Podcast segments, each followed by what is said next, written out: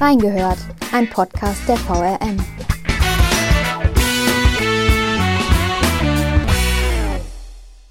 Hatte man noch im Sommer das Gefühl, die Pandemie sei bald überstanden, so ist die Situation jetzt so dramatisch wie noch nie. War das abzusehen und was muss jetzt eigentlich passieren? Wir haben reingehört. Herzlich willkommen zu einer neuen Folge von Reingehört. Mein Name ist Julia Di Biasi und ich darf heute Christian Matz, Reporterchef der VRM, hier bei mir im Studio begrüßen. Hallo, Herr Matz. Hallo. Ja, dann steigen wir auch direkt schon voll ein, nämlich wir sind bei bundesweiten Inzidenzwerten, die so um die 400 pendeln. Jetzt sind wir zum ersten Mal unter die 400er Marke gesunken. In Wiesbaden pendelte die Inzidenz jetzt lange auf hohem Niveau um die 200. Gerade sind wir bei stolzen 550 aufgrund von Nachmeldungen und Rückständen beim Gesundheitsamt. Hätten Sie denn im Sommer damit gerechnet, dass es nochmal derartig schlimm wird und die Inzidenzen so hoch gehen? Also ein paar Sachen waren schon absehbar, ein paar haben dann auch mich überrascht. Also was klar war, dass die Inzidenzen wieder hochgehen, also dass die auch stark steigen, weil wir zum einen Winter haben, da steigen die immer, da gibt es immer mehr Infektionen. Zum anderen hat man ja sehr viele Lockerungen im Vergleich zum letzten Jahr. Also war ja fast schon teilweise wieder normales Leben. Auch natürlich noch mit Einschränkungen, aber es gab einfach schon viele Veranstaltungen und so weiter. Das war klar. Dann war auch klar, dass damit äh, oder infolge der steigenden Inzidenzen äh, auch, ich sag mal, die Krankheitslast wieder zunimmt, äh, dass mehr Leute ins Krankenhaus kommen, mehr auf Intensivstationen kommen kommen, mehr, man muss es so klar sagen, auch sterben. Ähm, es war auch klar, dass das alles eine, eine, eine, Diskussion in Gang setzt, wie wir damit umgehen mit so hohen Zahlen, weil äh, ohne das zu bewerten, ohne es bewerten zu wollen, muss man auch klar sagen, dass viele andere Länder ähm, eigentlich gewohnt sind, mit viel höheren Zahlen umzugehen. Also wenn ich jetzt mal nach Großbritannien schaue, die hatten Mitte Juli ja ihren viel kritisierten Freedom Day äh, ausgerufen. Die haben aber, ich sag mal, über Monate mit drei, viermal so hohen Inzidenzen sind die umgegangen und auch Todeszahlen wie bei uns. Bei uns, wir haben sie jetzt überholt im November. So, also es war klar, dass das die Diskussion verschärfen wird und es war auch klar, dass im Herbst irgendeine Form von Impfkampagne stattfinden muss. Das weiß man ja aus den jährlichen, äh, aus den jährlichen Grippeimpfungen. Im Januar äh, oder im Frühjahr sind die ersten geimpft worden, im vergangenen Winter, die müssten jetzt wieder geimpft worden. Das war eigentlich klar absehbar. Was ich äh, unterschätzt habe, ist die, äh, die nachlassende Wirkung von der Impfung. Ja, also da gab es natürlich Signale aus Israel und so weiter. Nun kann man sagen, Israel ist in manchen vergleichbar, in manchen auch nicht. Aber äh, das habe ich unterschätzt, wie viele andere glaube ich auch. Äh, was ich unterschätzt habe, ist ein Teil der Impflücken. Und zwar nicht mal insgesamt. Es war klar, dass viele nicht sich impfen lassen. Aber die, die großen Impflücken, die es jetzt vor allem mit den Hotspots gibt, Bayern, Sachsen, hatte ich nicht im Blick, dass es da so extrem ist. Was ich auch unterschätzt hatte, war die Situation auf den Intensivstationen insofern, dass die personelle Besetzung doch extrem, äh, extrem wohl eng ist. Also man muss, glaube ich, schon mal die Frage stellen, wie es, da, es sein kann, dass Deutschland, das ja insgesamt eine, eine höhere Intensivbettenversorgung hat als fast alle Länder, trotzdem so unter Druck gerät mit weniger Patienten, ja, äh, anteilsmäßig. Also das hatte ich unterschätzt. Wir haben ja jetzt ja weniger noch weniger Intensivpatienten als auf dem Höhepunkt der zweiten oder dritten Welle, aber die, die Lage ist wohl doch sehr viel dramatischer, weil die Leute erschöpft sind einfach. Und was ich offen gesagt völlig unterschätzt habe und auch, ich auch ein Stück weit ärgerlich bin, ist, dass man offenbar, äh, ich hatte eben gesagt, es war absehbar, dass eine Impfkampagne es geben muss, dass man offenbar überhaupt keinen Plan B hat, wenn man die durchführt. Also die Impfzentren sind geschlossen worden, da gab es viel Kritik, ich hatte es auch kritisiert, aber man muss auch sagen, die standen über Sommer jetzt halt auch mal leer. So, dann kann man die auch nicht so weiter betreiben. Nur ich hatte gedacht, dass es da eben eine Alternative gibt, wenn es im Herz wieder rund geht. Und wenn man dann sieht, äh, auch in Wiesbaden hat es ja gedauert, bis äh, die Impfstellen vernünftiger eingerichtet wurden, da gab es keinen Plan B. Und das hat mich überrascht und das führte insgesamt dann zu der Situation, die wir jetzt haben. Omikron mal ganz ausgenommen, da kommen wir vielleicht noch zu. Da kommen wir später noch zu, ganz genau. Wie beurteilen Sie denn die aktuelle Lage hier in Wiesbaden? Über die Inzidenz haben wir gerade schon gesprochen, warum die gerade bei um die 550 liegt. Die Hospitalisierungsquote liegt heute aktuell bei 4,4.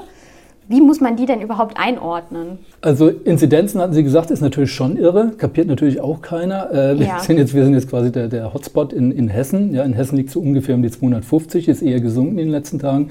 Sie haben es gesagt, Nachmeldungen hängt das zusammen, was auch, ich sag mal, den, äh, den Blick auf die Inzidenzen immer so ein bisschen, immer so ein bisschen kritisch erscheinen lässt. Ja? ja. Also so sinnvoll ist es offenbar nicht. Allerdings glaube ich mit den Nachmeldungen in Wiesbaden, das wird womöglich auch in anderen Städten so sein, deutschlandweit. Also von daher ist es alles so ein bisschen es geht momentan insgesamt ein bisschen zurück, äh, ist, glaube ich, auch anhaltender Trend, aber mit Vorsicht zu genießen. Hospitalisierungsquote, muss ich offen sagen, auf die blicke ich überhaupt nicht, weil ich die für völlig auch ähnlich wie den alleinigen Blick auf die Inzidenzen für relativ sinnlos halte. Die hat wahnsinnig viele statistische Mängel. Unter anderem deshalb, weil ähm, sie nach oben korrigiert werden muss. Ein, zwei Wochen später ist also vermutlich doppelt so hoch, äh, mhm. äh, als sie jetzt erscheint. Also das ist auch nicht greifbar. Was heißt jetzt eine Hospitalisierungsinzidenz von 4,9? So, ja, keine Ahnung, ich weiß es nicht. Äh, die Kollegin Eva Bender hat ja zum Glück auf die, die regelmäßig Umfragen bei den Kliniken, wie es da aussieht. Ja. Ähm, und das ist mir, glaube ich, äh, der sinnvolle Weg neben der Intensivbettenauslastung. Ich glaube, Intensivbettenauslastung, Belegung ist, glaube ich, noch so mit der härteste Faktor. In den Kliniken, wie sieht es aus? Angespannt die Lage, aber so habe ich den Eindruck, noch irgendwie handelbar und ähm, deutet so ein bisschen darauf hin, so eine angespannte, ich will es mal Atempause nennen, weil es momentan nicht hochgeht, aber es kann natürlich sein, dass es jetzt die, auch die Ruhe ist vor dem vielleicht noch größeren Sturm. Wir haben es gerade schon angesprochen, die Intensivstationen in den Krankenhäusern in Deutschland sind gut ausgelastet. Da gibt es ja immer wieder diese Diskussionen, ob die Impfstoffe überhaupt wirksam sind. Aber aktuell ist ja zum Beispiel in Wiesbaden der Anteil der ungeimpften auf der Intensivstation zum Beispiel höher. Der beträgt rund 60 Prozent und ist damit höher als der der Geimpften. Wie beurteilen Sie diese Diskussion? Also die Wiesbadener Zahlen entsprechen so ungefähr den hessischen. Da ist, glaube ich, der Anteil der nicht vollständig Geimpften bei so 62, 63 Prozent. Mhm. So, und der Geimpften halt so an die 40 Prozent. So, und das klingt jetzt natürlich schon mal viel. Also äh, klingt viel, aber man muss natürlich berücksichtigen, die Impfquoten in der Bevölkerung insgesamt. Die sind bei Erwachsenen äh, inzwischen glaube ich, bei 80 Prozent äh, haben wir jetzt erreicht. Bei äh, über 60-Jährigen sind so über 85 Prozent und bei um die 70-Jährigen, die den größten Anteil äh, ausmachen der Patienten auf Intensivstationen, immer noch sind sie um die 90 Prozent. So. Ja. Das heißt also rein rechnerisch, rein statistisch, die 40 äh, Prozent Geimpften das klingt viel auf Intensivstationen, aber die kommen ja aus einer sehr, sehr großen Bevölkerungsgruppe. Es sind ja sehr viele geimpft. Und die 60 Prozent der ungeimpften Patienten kommen aus einer vergleichsweise sehr kleinen Bevölkerungsgruppe, was rein rechnerisch, man erinnert sich vielleicht, Wahrscheinlichkeitsrechnung, Schule, lange her, aber man erinnert sich, was bedeutet, dass die Wahrscheinlichkeit, als geimpft auf einer Intensivstation zu landen, doch sehr, sehr viel geringer ist. Ohne es jetzt in Faktoren äh, äh aus, äh, darzustellen, da gibt es auch Berechnungen, als ungeimpfter. So, muss man immer berücksichtigen fand Wahrscheinlichkeitsrechnung furchtbar, aber das erschließt sich dann doch.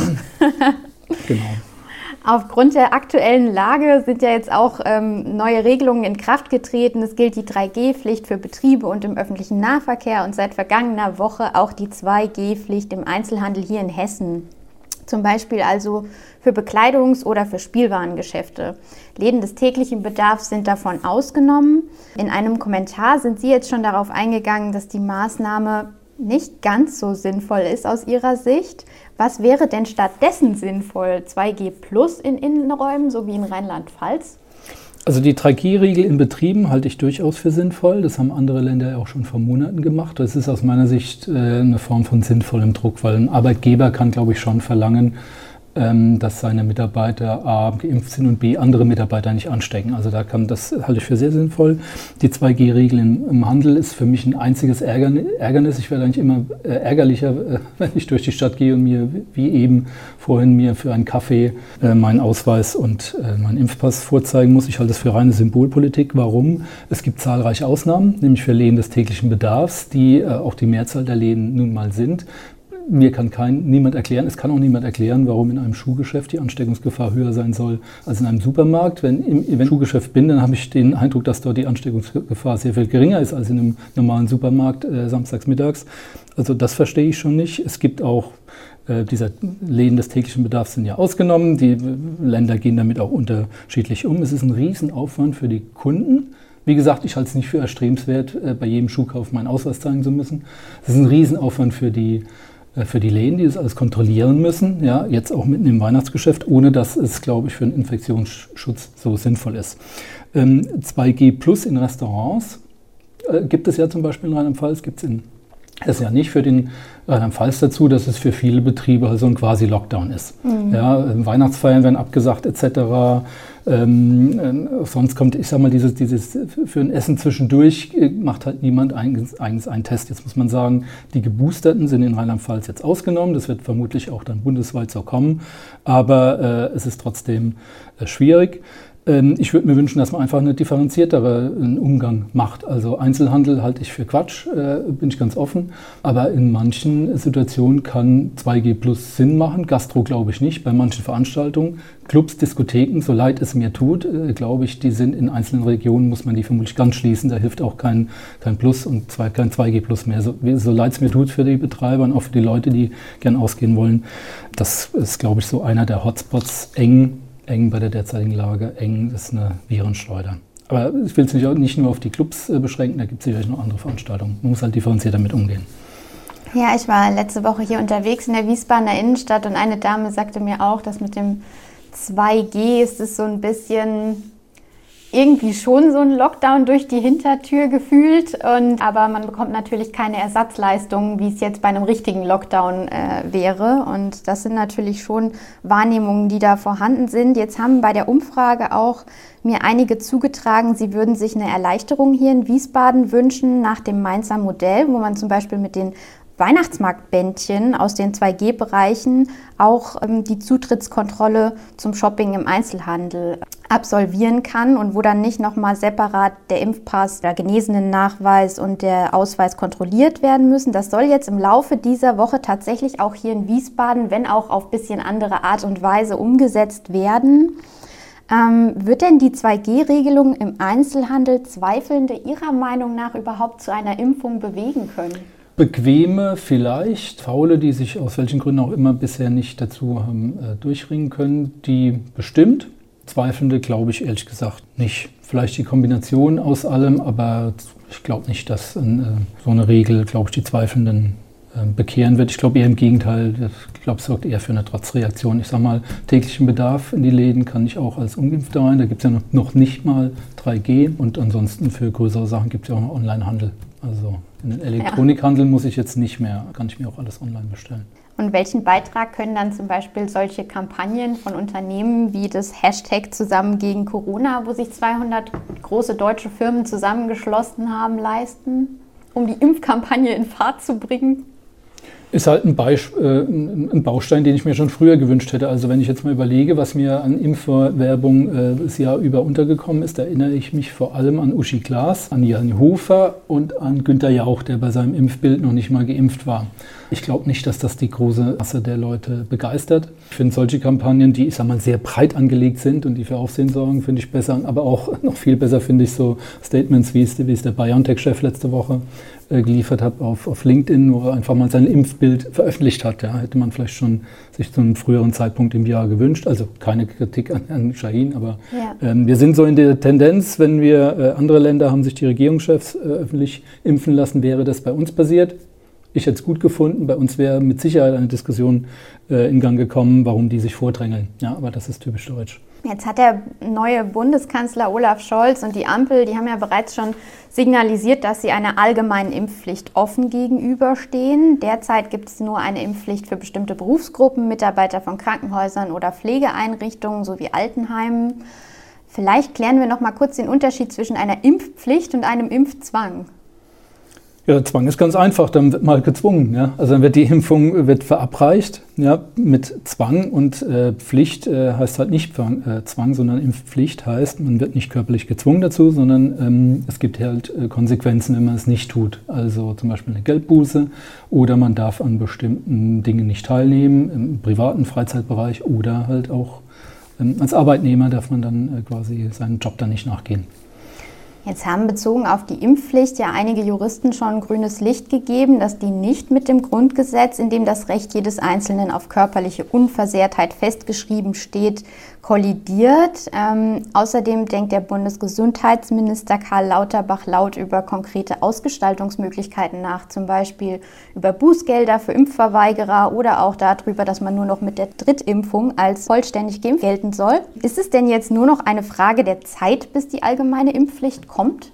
Ja, das ist natürlich die Kernfrage derzeit. Also, Stand ja jetzt auch schon mal Februar irgendwie im Raum. Ja. Man hört so viele Dinge. Ja, also es wird angegangen. Sie hatten ja Herrn Lauterbach erwähnt. Der Bundeskanzler hat ja auch seine Präferenz klar äh, geäußert. Also es wird jetzt, ich sag mal so, eine, eine Klärung rückt sehr nahe. Ob es dann kommt, ich weiß es nicht. Äh, da gibt es gute Argumente dafür. Es gibt gute Argumente dagegen, äh, die müssen jetzt diskutiert werden. Also die Argumente sind, ähm, dass es halt die ganze Debatte beendet. Aber ich bin dann noch hier und da bin ich noch etwas skeptisch, muss ich sagen. Wird denn eine Impfpflicht die Gesellschaft noch weiter spalten, als man aktuell ohnehin schon das Gefühl hat? Also gerade wenn ich mir auf Social Media so die Kommentarspalten anschaue unter unseren Beiträgen zu Corona-Themen, da gehen die Meinungen schon also sehr weit auseinander. Hm. Ist diese Spaltung der Gesellschaft da und wenn ja, wie geht die weiter? Also aus meiner Sicht ist sie auf jeden Fall da. Der äh, Kanzler Scholz hat ja jetzt gesagt, dass die ähm, Gesellschaft nicht gespalten sei, weil es eine große Mehrheit gäbe, die sich halt äh, haben impfen lassen. Das ist natürlich so. Das ist natürlich so. Die große Mehrheit, äh, sehr große Mehrheit hat sich impfen lassen, hat auch keine Lust mehr, äh, quasi sich dauernd mit den Ungeimpften äh, zu beschäftigen und so weiter.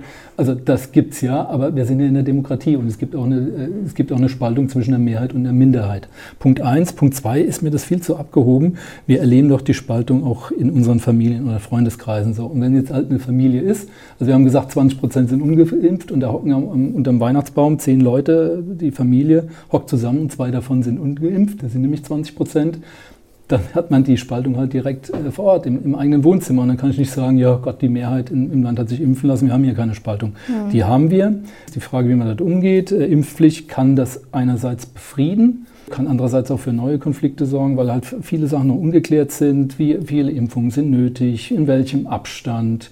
Äh, reicht das am Ende überhaupt? Welche Quote wollen wir erzielen? Wie sehen die Kontrollen aus? Wie sehen die Sanktionen aus? Es ist ja nicht so einfach wie bei einer Masernimpfpflicht, sage ich mal, dass mit einer Impfung oder mit zwei Impfungen lebenslange Immunität herrscht. Wird bei Corona wohl so nicht sein. Und es ist auch nicht so, dass wir jetzt quasi alle kontrollieren können, weil die halt die, die nicht geimpften Masernkinder ja, in der Kita und der Schule, die fallen ja auf. So, das ist die Frage, wie das quasi eine allgemeine Impfpflicht ausgestaltet wird. Also lange Rede, kurzer Sinn, ja, da wird, glaube ich, die Spaltung wird zunehmen. Die Radikalen, auf die man, auch wichtig zu betonen, auf die muss man keine Rücksicht nehmen bei der Verabschiedung einer Impfpflicht, weil die natürlich dagegen sind. Auf die muss man keine Rücksicht nehmen. Aber man muss sich darauf einstellen, dass die noch radikaler werden. Und die große Sorge ist halt, dass ein Teil der Leute, die man vielleicht noch erreichen könnte, sich auch noch radikalisieren und dann halt die Polarisierung noch stärker wird. Dann bleiben wir auch direkt bei den Radikalen. Bereits jetzt gibt es die ja und es gibt Leute, die da äh, Vergleiche ziehen mit Judenverfolgung während der NS-Zeit. Wie beurteilen Sie das? Also ich habe zuletzt in den sozialen Medien auch gesehen, Leute, die sich einen äh, Davidstern angeheftet haben mit dem hm. Statement ungeimpft. Hm. Ja gut, wie beurteile ich das? Also mit Verständnis kann man dem natürlich nicht begegnen. Also im Zweifel ist es dann halt eine Sache der, der Strafverfolgungsbehörden und Sicherheitsbehörden. Das hat, ist bedenklich, inwieweit das zugenommen hat. Diese Radikalisierung gab es allerdings schon von Anfang an. Und es ist für mich offen gesagt auch nicht überraschend. Warum? Also das Thema Impfen hat schon immer die Menschen extrem bewegt. Also es gab schon früher wahnsinnig, also wenn wir Artikel veröffentlicht haben zum Thema Impfen, und dann gab es früher schon heftige Leserbriefe von, äh, oder Zuschriften von Impfgegnern. So, das hat man früher ein bisschen so einsortiert unter, unter Spinne. Jetzt sieht man halt, was dabei herauskommen kann. Also ist das eine. Äh, zum anderen hat man schon, also ich sag mal, spätestens bei der Flüchtlingskrise gesehen, wie groß das Potenzial ist von Leuten hier im Land, die dem System insgesamt ablehnend äh, gegenüberstehen. Äh, dass es, dass es Extreme äh, gibt oder Rechtsextreme. Äh, es sind jetzt bei den Corona-Gegnern sind natürlich nicht alles Rechtsextreme, es sind auch sehr viele Linke dabei. Aber ich sage mal, dass es sehr viele extreme Potenziale gibt in der Gesellschaft, ist auch klar. Und das mischt sich jetzt alles. Ähm, Gleichgesinnte finden zusammen. Man, man, lebt so in seiner eigenen Infoblase bei den Social Media bei den sozialen Netzen, äh, kann sich vernetzen, kann sich mobilisieren zu äh, Demos und das nimmt quasi zu. Da muss man ein sehr großes Auge drauf haben und äh, das auch unterbinden, also bei den Demonstrationen und dem, das dann halt auch strafverfolgen. Wie geht man denn journalistisch mit solchen spaltenden Themen wie zum Beispiel der Impfpflicht um und wie reagiert man auf kritische Stimmen? Ja, sehr schwierige Frage. Also wir versuchen das zu informieren, äh, einzuordnen und ich plädiere da auch sehr für so einen eher so einen nüchternen, unaufgeregten Ton. Also in den normalen Berichten, wenn man kommentiert zu einem Thema, dann teilt man seine Meinung mit, dann muss man quasi ja Position ergreifen. Aber ansonsten, wie gesagt, möglichst unaufgeregt und auch äh, nüchtern abwägend zu berichten. Das heißt auch Pro- und Contra-Sachen abzubilden.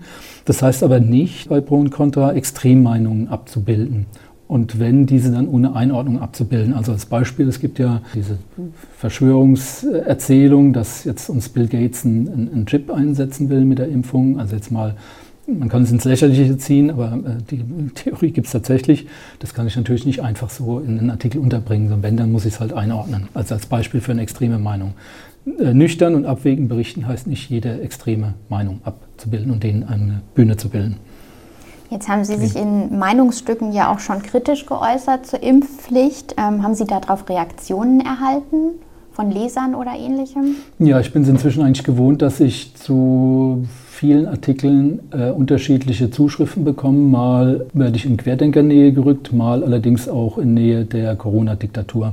Also es ist äh, wirklich, die Leute sind völlig auf, auf ihre Position gepolt. Aber ich kriege aber auch ziemlich viele Zuschriften, die sagen, ja okay, endlich mal jemand, der es vielleicht mal ein äh, bisschen nüchtern, ein bisschen abwägend ähm, macht und so weiter. Ja, die, die, Diskussion ist aufgeheizt, das merkt man auch in Leserzuschriften. Ich muss auch sagen, aber es hat ein bisschen, also dieser Vorwurf Mainstream oder Systemmedien und so weiter, das hat ein bisschen abgenommen, weil viele sich, glaube ich, muss man so sagen, von uns abgewendet haben. Von uns meine ich nicht speziell VM, sondern von den klassischen Medien. Die erwarten gar nichts mehr von uns, sondern sind abgedriftet in ihre Facebook-Blasen. Das geht ja fast noch, aber sind abgedriftet in ihre Telegram-Welt, wo ja wirklich, da existiert ja auch eine Parallelwelt. Ja. Und manchmal, wenn denen dann ein Artikel von uns in die Hände fällt, äh, melden sie sich. Ja, da sind wir auch eigentlich immer noch genau beim Thema. Werden denn kritische Stimmen medial überhaupt genügend repräsentiert oder bilden wir nur noch den Mainstream ab? Weil der Grad ist nun mal schmal zwischen Menschen eine Bühne zu geben, denen man eigentlich keine geben möchte, weil sie sich radikalisiert haben und eine sehr extreme Meinung vertreten und zwischen diesem Glaubwürdigkeitsverlust, den Sie eigentlich irgendwie jetzt auch schon angesprochen haben, weil man nicht alle Seiten und Meinungen abbildet? Ja, also ich bekenne mich zum Mainstream, ganz klar, weil was heißt Mainstream, dass wir jetzt keine Extreme abbilden? Das finde ich jetzt kann man, ich kenne den Vorwurf, ich habe ihn noch nie verstanden, weil natürlich sind wir Mainstream, wir sind ja keine Radikalen. So. Mhm. Die Frage ist natürlich, wie breit ist dieser Mainstream, wie breit ist dieser sogenannte Meinungskorridor, der ja, wird ja auch oft genutzt. Also äh, extrem äh, keine Einordnung oder keine, keine Bühne bieten ohne Einordnung, aber über, also man kann jetzt schlecht sagen, also wenn jetzt, wir lassen jetzt keine äh, Leute zu Wort kommen ohne Einordnung, die sagen, ja, Corona ist alles nur eine Weltverschwörung und es ist jetzt hier überhaupt keine Gefahr von Corona, geht keine Gefahr auf. Das ist natürlich völlig Quatsch. Da muss man jetzt halt nur mal in die Welt gucken, dann sieht man, dass das völliger Quatsch ist. Da muss ich auch kein Wissenschaftler sein. Das weiß man, dass man ähm, ähm, so Leuten dann auch keine Bühne bieten muss. Aber über die Maßnahmen im Umgang mit Corona kann man natürlich sehr geteilter Meinung sein, weil es immer darum geht, wie verhältnismäßig sind manche Maßnahmen. Also das, äh, das einfachste Mittel, Infektionen zu verhindern, wäre jetzt alles komplett dicht zu machen. So. Mhm. Und zwar alles. So, dann hätten wir auch keine weniger Infektionen. So, nur das hat natürlich auch, hätte natürlich andere Folgen. Also muss man darüber sprechen. Man muss auch nur vielleicht mal einen Blick über den Tellerrand wagen. Es gibt viele andere Länder, die ganz anders umgehen äh, als Deutschland mit dieser, mit dieser Pandemie. Manche machen manches gut, äh, besser, manche machen äh, manches schlechter. Äh, so, da muss man halt drüber reden. Und was mich so ein bisschen stört, ist, dass auch in dieser Meinungskorridor, der, der einfach da sein muss, dass man da selbst, selbst das polarisiert. Ja? Also dass schon Kritik an Maßnahmen quasi so in Querdenkernähe gerückt wird oder so. So, so können wir, glaube ich, nicht miteinander diskutieren oder dass jede mein, also mein, mein, Lieblingsargument in Anführungszeichen ist das Argument, dass, dass man, wenn man bestimmte Maßnahmen kritisch sieht, schon äh, Tote in Kauf nimmt. So, so, so, kann man nicht miteinander diskutieren. So kann man nicht über Maßnahmen oder, oder den Sinn oder Unsinn von Maßnahmen diskutieren. So, und da würde ich mir manchmal eine unaufgeregtere Diskussion wünschen. Ja, das ist auch jetzt häufig besprochen worden, dass die Diskussionskultur so ein bisschen in, in Gefahr gerät. Ich glaube, das kann man so sagen. Wenn es um das Thema Impfen geht, haben Sie ja jetzt eben schon angesprochen, wir versuchen neutral zu berichten. Wir bilden Pro- und Kontra-Argumente ab. Was ist aus Ihrer Sicht die Aufgabe bei solchen Themen wie der Impfpflicht? Ist es genau das, die Objektivität zu wahren? Ja, ich glaube schon. Also beim Thema Impfpflicht wird es ja so sein, dass da auch im Bundestag die, ähm, äh, ich glaube, dieser Fraktion, der Fraktionszwang aufgehoben wird. Also Fraktionszwang wird aufgehoben. Das heißt, man will da auch eine offene Diskussion. Und diese Diskussion müssen wir natürlich abbilden. Es gibt herausragend gute Argumente für eine Impfpflicht. Es gibt auch aus meiner Sicht herausragend schlechte Argumente oder, oder Kontraargumente, ja. äh, die dagegen sprechen. Und die muss man halt darstellen können, sodass sich die, die Leser, äh, die User da eine Meinung bilden können. Ja Und ich würde es auch, oder ich finde es schlecht, wenn man da so auch so, einen moralisierenden Ton reinbringt, wie ich es eben genannt hatte. Also nicht jeder, also man kann fürs Impfen sein, aber gegen eine Impfpflicht als Beispiel. Ja, oder es gibt ja noch bestimmte Zwischenstufen bis zu einer allgemeinen Impfpflicht. Das ist nicht schwarz oder weiß. So, und unsere Aufgabe ist es da, in Berichten, in Texten das neutral darzustellen, aber auch sich in Kommentaren zu positionieren. Und das Thema Impfpflicht ist jetzt ein klassisches Thema für einen Pro- und Contra-Kommentar. Dann kommen wir zu unserer Rubrik Nachgehört. Nachgehört. Und zwar würde ich beginnen wollen mit einem Post zu einem Artikel über 2G in Wiesbadener Einzelhandelsläden auf Instagram. Da waren zwei Kommentare drunter. Einer war, dann müssen die Lehrdenker wenigstens draußen bleiben. Ein anderer, ihr 2G-Leute seid nur Lämmer der Politiker. Ist das unser Grundproblem, dass die gesellschaftliche Debatte, über die wir eben schon gesprochen haben, von solchen Stigmatisierungen geprägt ist und es eben nur noch schwarz und weiß zu geben scheint und keine Grauschattierungen mehr? Ja, ich fand die noch relativ harmlos, die Kommentare. Es geht auch noch deutlich härter. Und ja, das ist ein Grundproblem, und zwar nicht nur bei Corona. Ja. Äh, also diese Diskussion, Sie hatten es ja gesagt, äh, in dem Fall Instagram, was im Vergleich noch ein Wohlfühlmedium ist oder ein Wohlfühlkanal im Vergleich zu Facebook oder Telegram. Soziale Medien, über die heutzutage die allermeisten Diskussionen stattfinden, erlauben halt selten eine differenzierte Diskussion. Das sind kurze Sätze, die wenigsten Menschen sind in der Lage, in kurzen Sätzen einen differenzierten Diskussionsbeitrag zu, zu leisten. Also schaukelt sich das entweder immer weiter hoch oder jeder zieht sich zurück in seine eigene Diskussionswelt und ist nicht mehr offen für Anregungen, die äh, von außerhalb seiner Blase. Und ja, das ist ein Riesenproblem. Nicht nur bei Corona, aber es verschärft sich. Man sieht das ja in den vergangenen Jahren, wie es sich verschärft hat. Ist das nur eine Problematik auf sozialen Medien oder spielt dabei generell die Medienwelt eine Rolle? Also ich finde es schwierig, wenn es von den, ähm, wenn es von anderen Medien noch befeuert wird. Ja, also das, das finde ich schlecht. Man muss Themen diskutieren, man muss sie breit diskutieren, aber das muss in einem vernünftigen, anständigen Ton äh, stattfinden. Mich stört massiv diese Moralisierung, ja, also die, dieses Abwerten von anderen Meinungen. Und das sollte man als, äh, ich sag mal jetzt als traditionelles Medium, sollte man versuchen, da ein bisschen äh, Klarheit, Übersicht, Ruhe reinzubringen.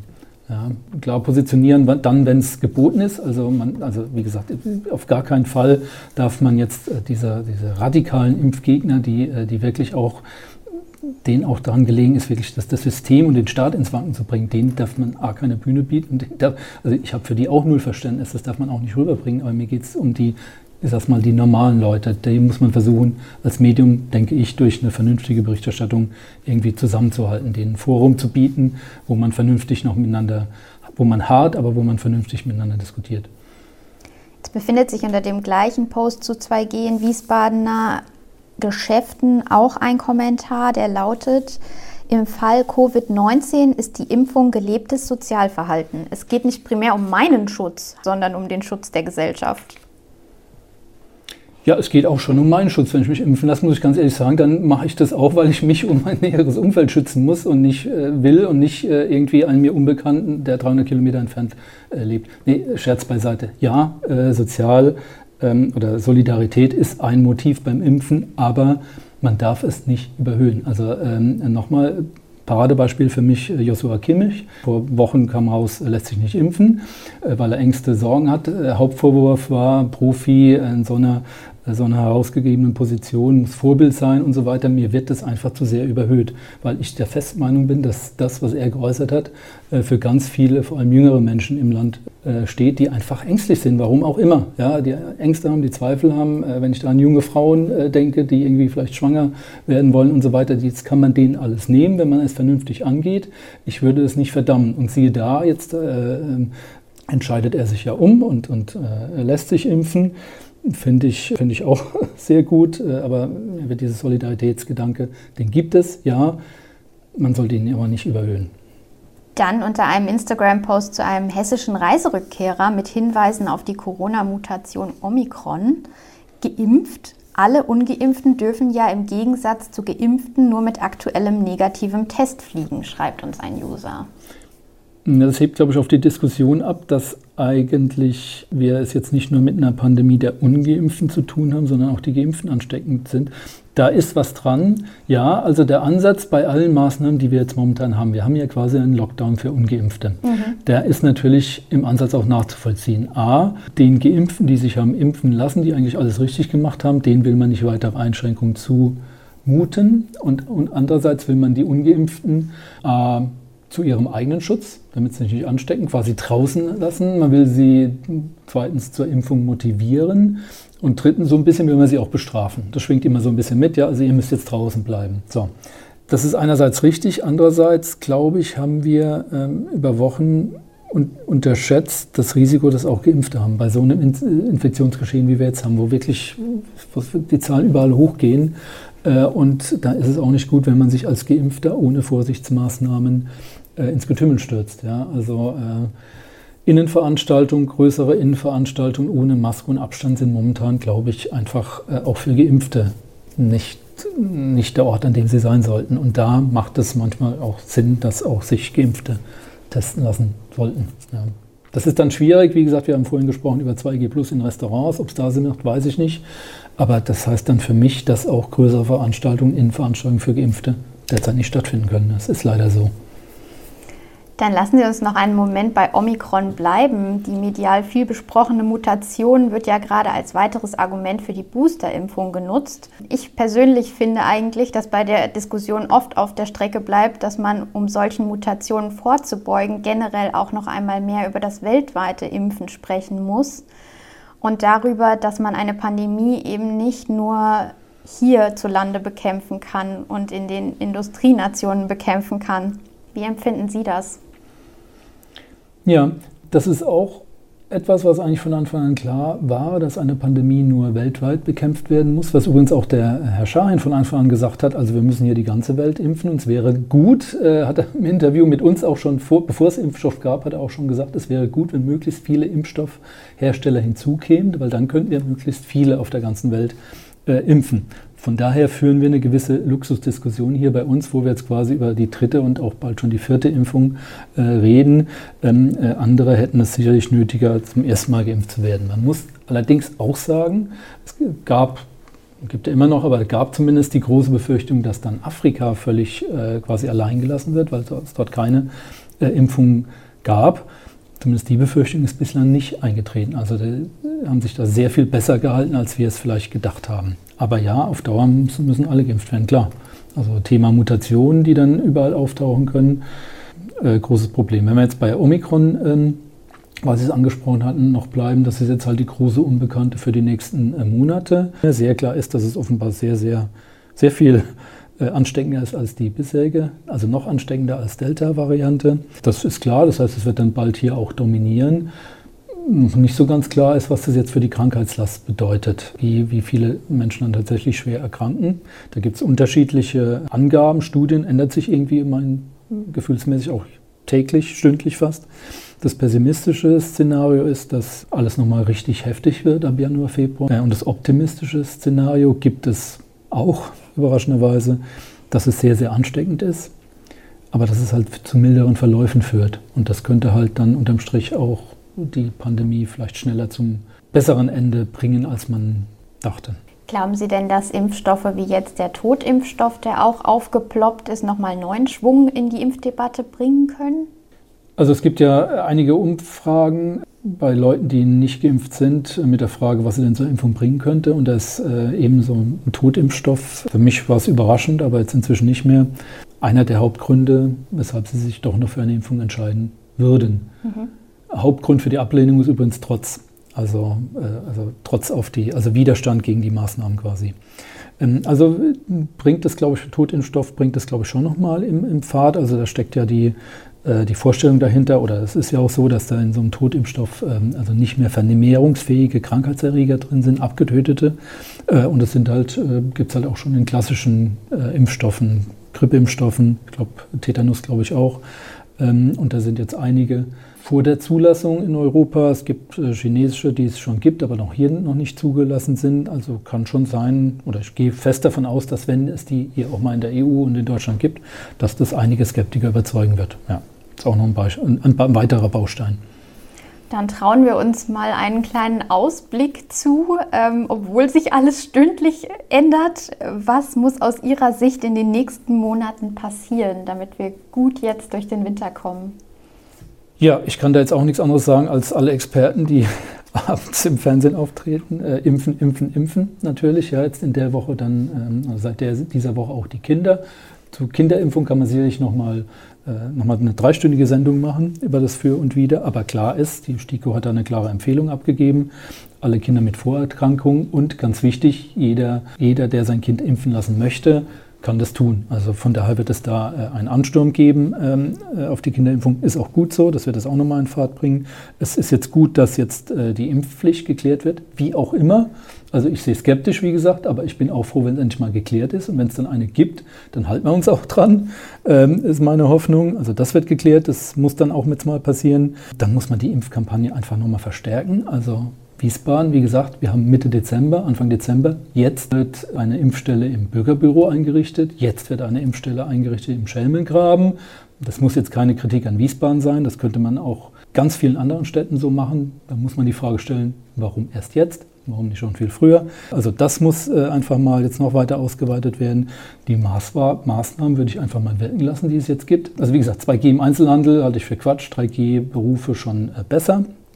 Dann haben wir jetzt ja bald eine Impfpflicht für ähm, vor allem Pflegeberufe in den Einrichtungen. Finde ich auch sinnvoll, weil es einfach nicht vermittelbar ist, wenn man in dem ähm, Bereich arbeitet, warum man da nicht geimpft ist. Also das wird vielleicht noch negatives Szenario. Es, äh, es wird dafür sorgen, dass Mitarbeiter abwandern, aber ich glaube, das müssen wir einfach, das Risiko muss man jetzt eingehen, weil es, es muss einfach kommen. Ja, und dann muss man sich einfach darauf einstellen, dass wir, glaube ich, die nächsten Monate in so einem quasi Halb-Lockdown verharren werden, weil äh, ich kann mir nicht vorstellen, dass es große Öffnungen gibt, bis äh, der Frühling da ist und vielleicht die Saisonalität ein bisschen hilft. Man wird auch, bevor nicht klar ist, was bei Omikron jetzt da rauskommt, wird man auch keine Öffnungen äh, einleiten. Also werden wir jetzt quasi in so einem Halb-Lockdown ähm, verweilen. Ja? Lockdown für Ungeimpfte, Halb-Lockdown für die Geimpften, weil einfach viele Veranstaltungen nicht stattfinden werden. Da muss man sich auch mental, glaube ich, mal drauf einstellen. Äh, meine große Hoffnung ist, dass die Schulen offen bleiben, weil das für Millionen Menschen im Land, nämlich die Familien, heftige Konsequenzen hat, wenn die, wenn die Schulen zu sind. Natürlich in erster Linie für die Kinder, aber auch dann für die Familien. Sorgt für ganz viel Stress bei Millionen Leuten. Ähm, und äh, man muss gucken, dass man in irgendeiner Form gegen diese Polarisierung äh, gegenwirkt, mit gegen arbeitet, mit, mit einer vernünftigen Diskussionskultur aber auf der anderen Seite natürlich auch die radikalen Kräfte äh, streng in die Grenzen weist. Also das muss man muss jetzt gucken, wie sich die, die, die, ähm, die Demonstrationen, die in den vergangenen Wochen ja ein bisschen aufgeflammt sind, übrigens nicht nur in Deutschland, sondern auch in ganz Europa, äh, muss man jetzt beobachten ja, und ähm, da das, das eindämmen. Genau, die Demonstrationen werden wir auch weiter verfolgen und sind da gespannt, was, was noch so kommt. Und für heute würde ich Ihnen danken, lieber Herr Matz. Äh, vielen, vielen Dank, dass Sie uns heute hier Rede und Antwort gestanden haben. Und liebe Hörerinnen und Hörer, ich entschuldige mich jetzt schon nochmal dafür, dass wir das Impfthema bei Kindern ausgeklammert haben, aber es war schon so eine sehr umfangreiche Folge, glaube ich. Und ähm, falls ihr noch Fragen, Anregungen oder Themenwünsche habt, dann könnt ihr euch gerne bei uns melden, entweder per Mail an audio.vrm.de oder unter den Posts zum Podcast auf Facebook oder Insta. Macht's gut und bis zum nächsten Mal.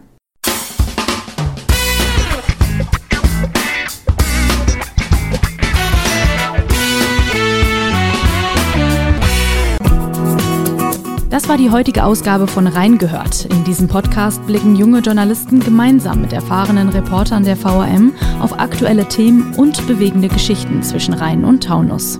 Ihr wollt noch mehr spannende Geschichten, Reportagen und News aus eurer Region? Dann probiert doch einfach mal unser Plus-Angebot aus. Einfach reinklicken unter vrm-abo.de slash podcast. Ein Angebot der VRM.